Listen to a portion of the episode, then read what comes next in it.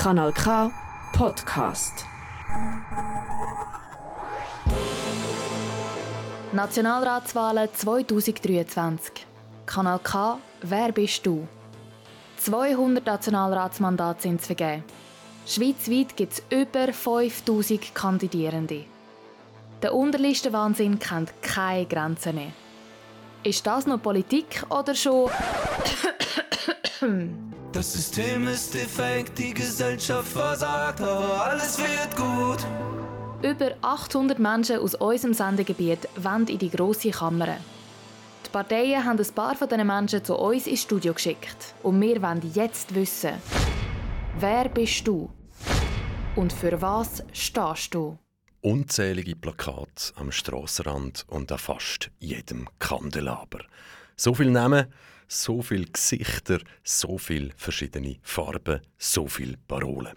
Für uns Grund genug, ganz einen anderen Ansatz zu wählen. Wir sagen dir nicht, welche Persönlichkeit hinter dem Radioporträt steckt. Vielleicht erfährst du es trotzdem. Lass dich überraschen. Mein Name ist Michel Walde und ich führe dich durch das Porträt. Politik und Gesellschaft. Für Aktivismus gibt es sehr viele Wege. Mit Papier, Stift und Unterschriften, aber auch mit lauter Stimme, Parolen und erhobener Faust auf der Straße. Für was stehst du zukünftig ein? Mehr Bürokratie oder mehr Pyrokratie?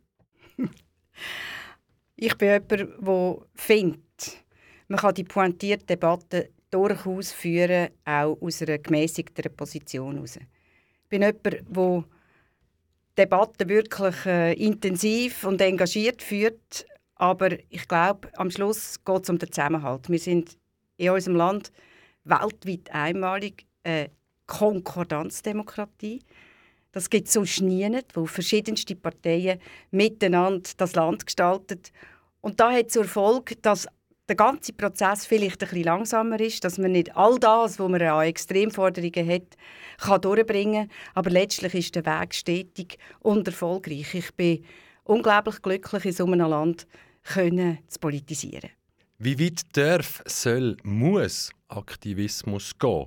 Wo siehst du dich jetzt eher? Letzte Generation oder junge Tat?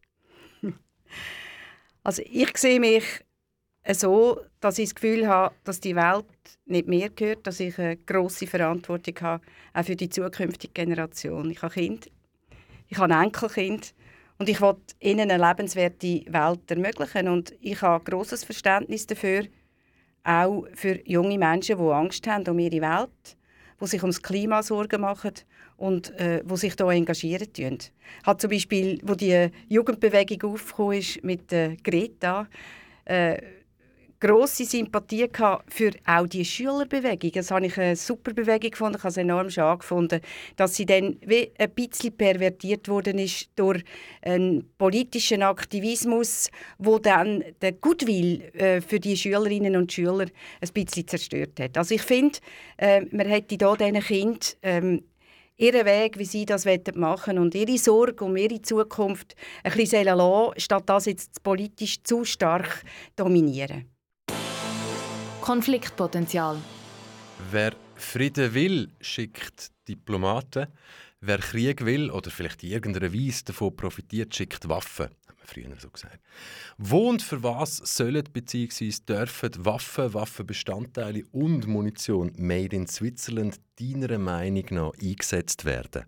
Sicher für den Schutz des Völkerrechts. Wir haben lange Jahre. Wir sind sehr verwöhnt in unserem Land. Wir haben in Europa, beziehungsweise in dem Teil von Europa, wo wir leben, den 80-jährige bald Friedensphase seit dem Zweiten Weltkrieg und haben das Gefühl, unterdessen äh, Freiheit und, und, äh, und Demokratie sei nichts mehr, für das wir kämpfen müssen. Es brauche ich dafür keine äh, Armee, es braucht kein Militär, das kann man äh, so sagen. Wenn man jetzt aber die Situation in der Ukraine erlebt, dann sieht das ganz anders aus.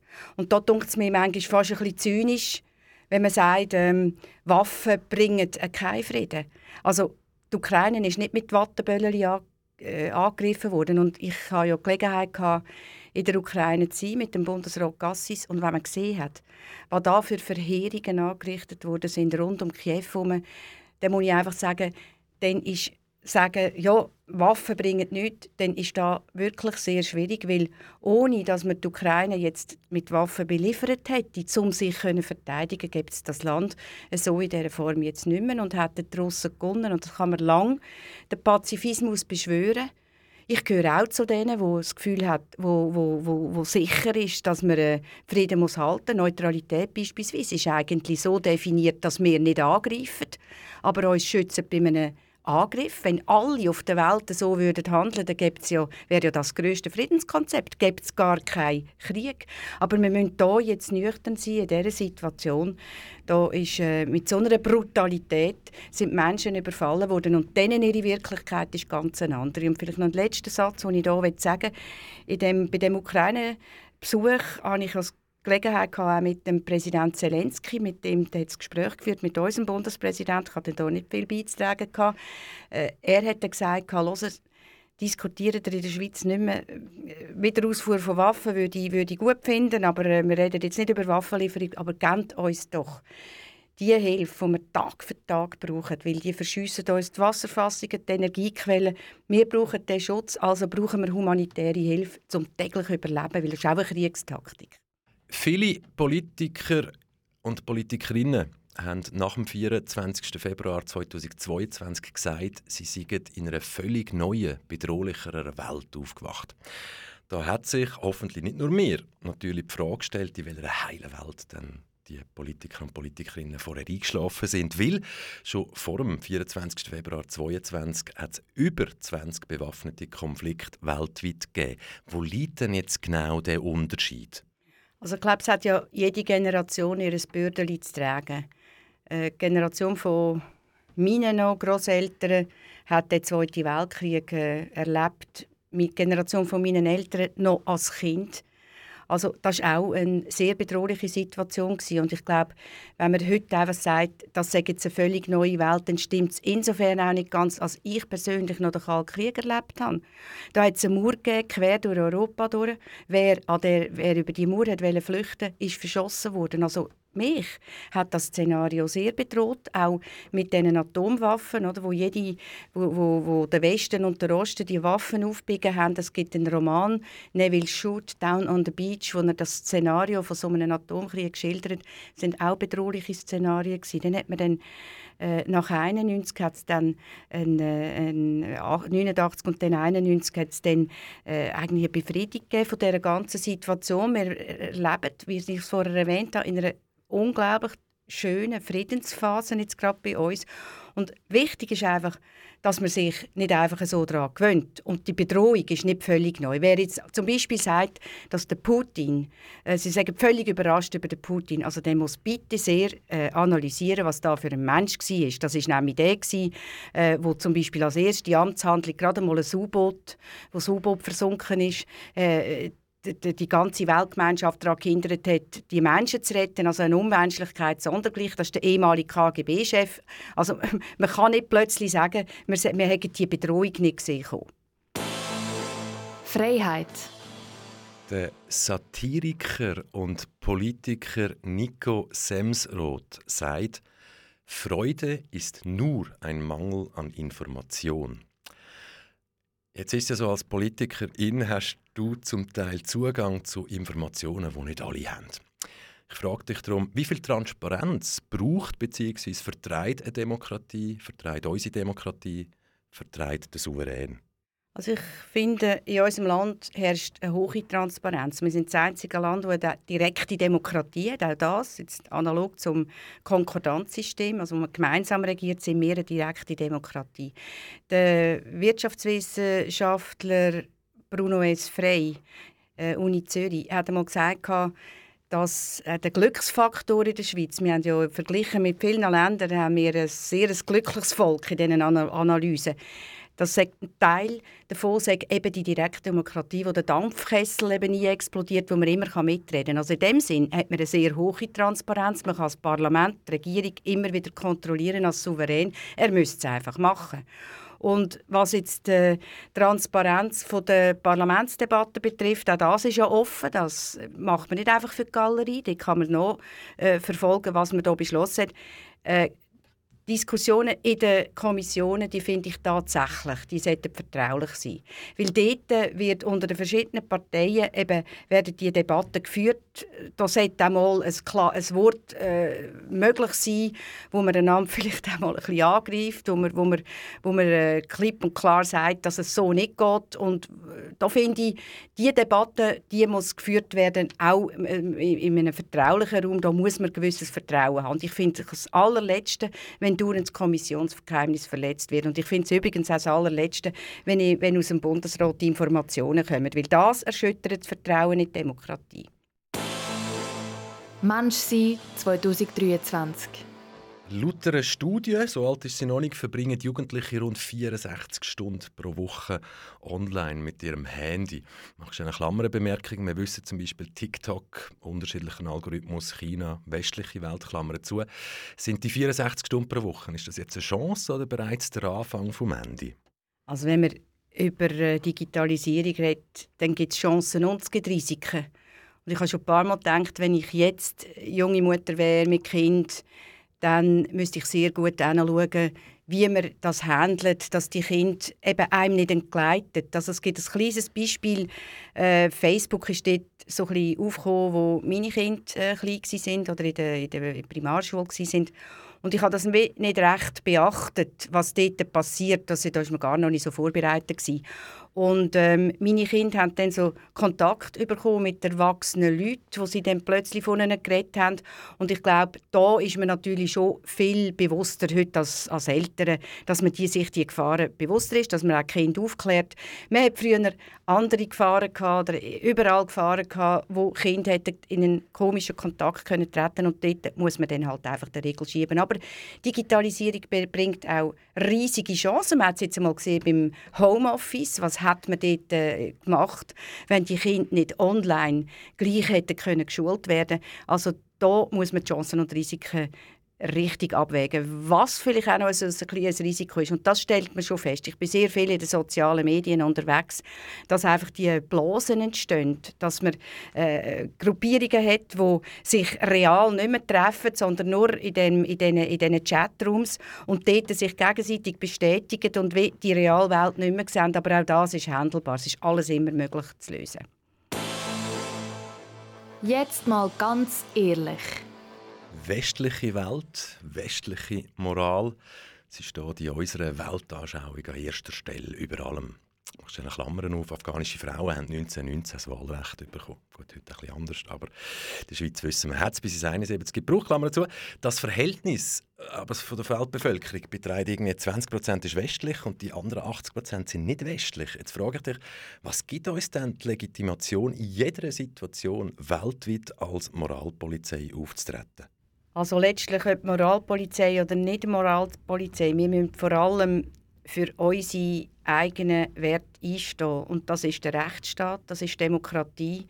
Und auch hier, es hat wahrscheinlich kaum eine Epoche auf der Welt und kaum eine eine, äh, geografische Einordnung, wo die Menschen so viel Recht haben in ihren Staaten wie in den westlichen Staaten.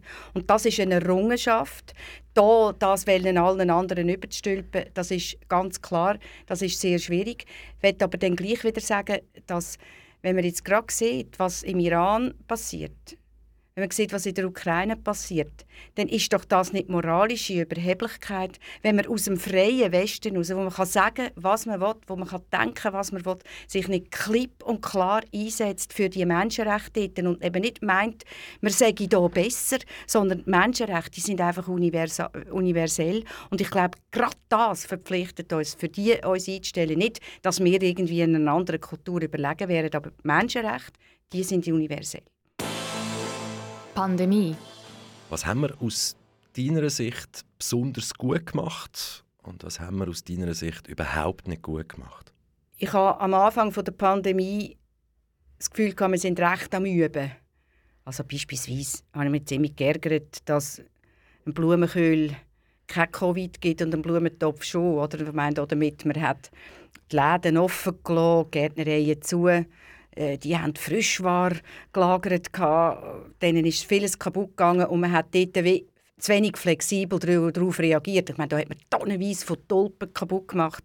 Aber da hat man ja auch sich ein bisschen reinfinden Und die Pandemie ist jetzt ein Ereignis gewesen, wo man nicht wegdiskutieren kann. Und auch wenn ähm, es gewisse Leute gibt, die das Gefühl haben, die Pandemie gäbe es gar nicht, ist eine reine Erfindung äh, von, von den Mächtigen auf dieser Welt, dann muss man den Kopf am richtigen Ort haben. Wir haben ja jetzt lang das auch aufgearbeitet, was ist gut gelaufen, was ist weniger gut gelaufen. In der Kommunikation vom Bundesrat ist sicher vieles teilweise äh, ein bisschen seltsam gelaufen, im Übrigen auch bei den Medien. Ich habe mich ja gestaunt, wie Medien, die so kritisch sind, äh, dem Bundesrat per se an den Lippen gehangen sind und, und, und, und, und so eine Heldengeschichte gemacht haben, das Bern durch zusammen auch, auch, auch mit dem mit, mit, mit dem Arzt, den wir hatten, der dann da immer die Tipps gegeben Aber ich glaube, alles in allem, oder? Wenn man es weltweit vergleicht, oder? Wie weltweit, zum Beispiel nur schon in Deutschland, wie dort die Menschen zu Abend aber um 8 nicht mehr können zum Haus aus und, und um Schweizer Ufer hat man so können spazieren. Ich glaube, weltweit gesehen haben wir eine gute Mischung angebracht zwischen liberalem Verhalten und, äh, und, und dann wieder Einschränkungen müssen, und, und, Einschränkungen müssen machen. Zusammenleben 2023 ein gutes, friedliches Zusammenleben ist keine Selbstverständlichkeit, sondern harte Arbeit. Demokratie und wertebasierte Politik, wie glaubwürdig sind die zwei Sachen noch, wenn sich große Teile der Bevölkerung in der Politik oder in den Parteien nicht wiedererkennen oder nicht mehr wiederfinden? Ich bin auch schon gefragt worden, ähm, ich könnte jetzt nie in eine Partei, oder hat man mir schon gesagt, weil manchmal äh, Manchmal entscheide ich äh, ein bisschen sozialpolitisch, dann wieder eher wirtschaftsfreundlich. Dann, ich habe da meine eigene Meinung und ich würde mich nie in einer Parteidoktrin unterziehen. Oder? Und dann sage ich aber, das äh, Abstimmungsverhalten, das Wahlverhalten, das würde eigentlich genau der Partei entsprechen, in der ich persönlich bin, weil Politik ist nicht einfach schwarz und weiß. Es ist ein, ein grosses Miteinander. Und ich bin nicht so pessimistisch, dass sich äh, die Bevölkerung nicht mehr erkennt in all diesen Parteien oder verschiedenen Strömungen. Weil, wenn man ja das Abstimmungsverhalten von diesen Vorlagen, die sind ja an und für sich recht pragmatisch im Gesamten.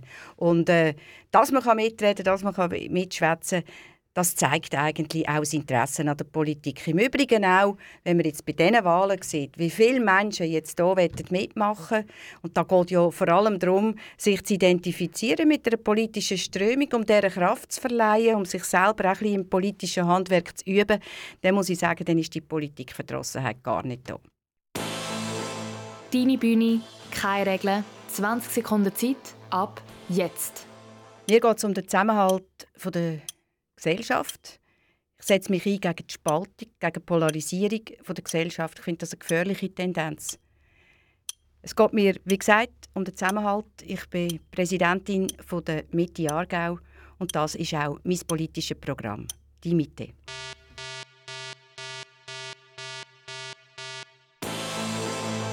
Nationalratswahlen 2023. Kanal K, wer bist du? immer am 9 Uhr auf Kanal K oder online auf kanalk.ch. Kanal K. Kanal K. Richtig gutes Radio.